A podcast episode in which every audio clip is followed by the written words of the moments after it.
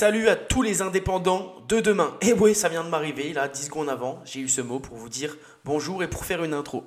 Je pense que c'est pas mal, vous me direz euh, euh, un petit retour là-dessus, si vous trouvez que c'est pas mal.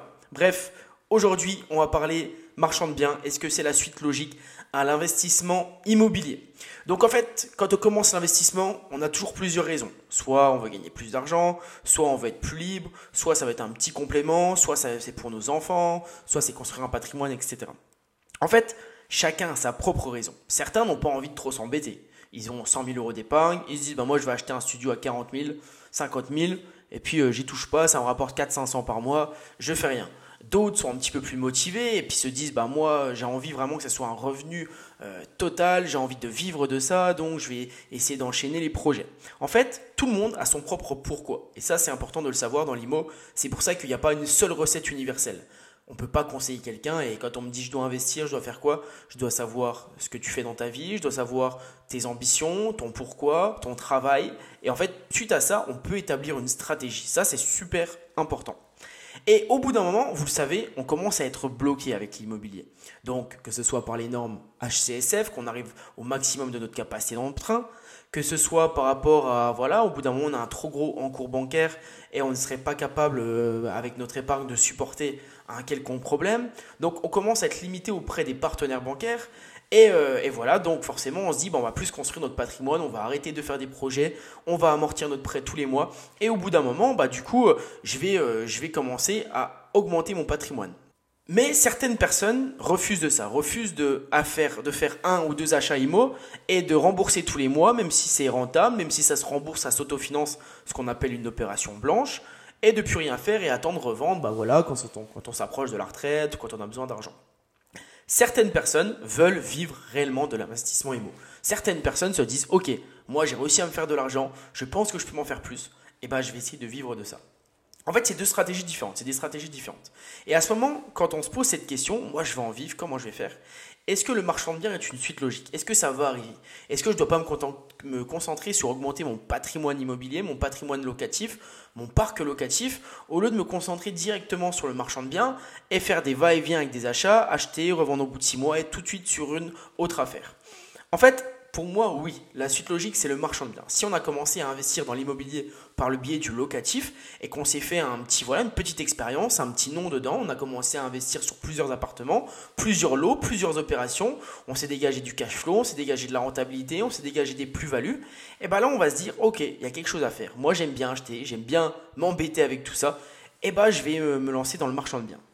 Pour moi, c'est oui. Maintenant, c'est non, ça dépend des caractères. En fait, il y a des caractères qui sont pas faits pour le marchand de biens. Je pense, je suis convaincu de ça.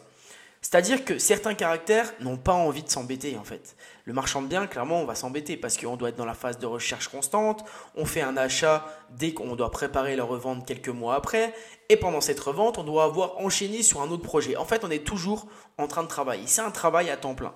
Et c'est pas pour tout le monde parce que vu que c'est un travail à temps plein, ça va nécessiter soit de quitter son job, soit de le réinventer par euh, le marchand de biens. Donc on va devoir euh, tout quitter pour plus pour faire que du marchand de biens. Ensuite, c'est une âme assez entrepreneuriale parce que marchand de biens, clairement, c'est l'entrepreneuriat. Il va falloir déléguer, il faut rechercher, il faut sonder, il faut démarcher. Ça, c'est que l'entrepreneuriat. Il faut une équipe, il faut gérer. En fait, vous êtes un petit chef d'entreprise et vous gérez un petit peu toute votre société. En plus, vous devez maîtriser la fiscalité, tout ça, tout ça. Et ça, c'est pas fait pour tout le monde. Alors, est-ce que c'est la suite logique? Non, pas forcément. Il y a des personnes qui peuvent continuer à investir dans le locatif, arbitrer leur patrimoine. J'achète 2-3 immeubles, au bout de 7-8 ans, j'en revends un, j'en rachète un, et je m'amuse comme ça pendant 20, 25, 30, 40 ans, je sais pas. Et après, je me dis, bah, je vais le léguer à mes enfants, donc je garde mon parc locatif. En fait, ça dépend de la stratégie. Moi, perso, ma stratégie, je, je vais vous la donner. Pour le moment, je suis assez jeune, je suis relativement jeune. Donc, j'ai pas envie forcément tout de suite d'augmenter mon parc locatif et de voilà, c'est juste pour aller en soirée et dire j'ai 60 apparts, ça m'intéresse pas. Moi, ce que je veux, je préfère pour le moment accumuler de la trésorerie, augmenter ma trésor en arbitrant mon patrimoine, en revendant mes biens, mes plus-values latentes et me lancer dans l'activité de marchand de biens pour avoir une grosse trésor. Parce qu'aujourd'hui, clairement, je préfère avoir 800 000 sur mon compte en banque et avoir deux appartes qu'avoir 100 euh, 000 sur mon compte en banque et avoir 40 appartes qui me rapportent 5 000 par mois. Aujourd'hui, je préfère privilégier de gonfler ma trésorerie que d'augmenter mes revenus mensuels de cash flow par le biais du parc locatif. En fait, c'est des stratégies. Après, forcément, bien sûr, quand je vais arriver euh, dans 4, 5, 6 ans, quand je commencerai à me poser, peut-être que j'aurai des enfants, etc. Et bah là, je vais décider d'augmenter mon parc locatif grâce à la trésor. En fait, je vais dire à la banque, bah, je vous fais un apport, par contre, vous me financez. Vous voyez la trésor que j'ai, vous pouvez nantir, etc. Des sommes pour, euh, pour financer, on ouvre des assurances vie, etc. En fait, après, c'est un autre sujet, mais on fait plein de partenariats avec la banque. Voilà comment je vois les choses. Je ne sais pas comment vous, les voyez, mais c'est bien de faire des plans sur. Moi, je fais souvent des plans sur 3, 5, 7 ans. Je sais à peu près où je serai dans 5, 6 ans. J'espère ne pas me tromper. Forcément, ça va être dur.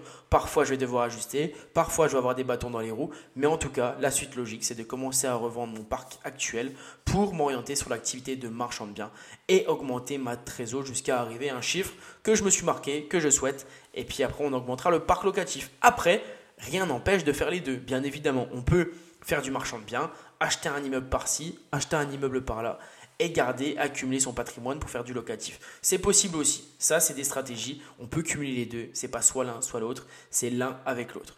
Donc voilà. Si c'est une suite logique, sûrement. Mais ça dépend de la personne et du caractère. Si ce podcast vous a plu, je vous invite à regarder le petit business plan en dessous. C'est un business plan gratuit. Je vous montre, ça m'a permis d'emprunter environ 700 000 euros auprès des banques. Donc voilà, c'est cadeau. A plus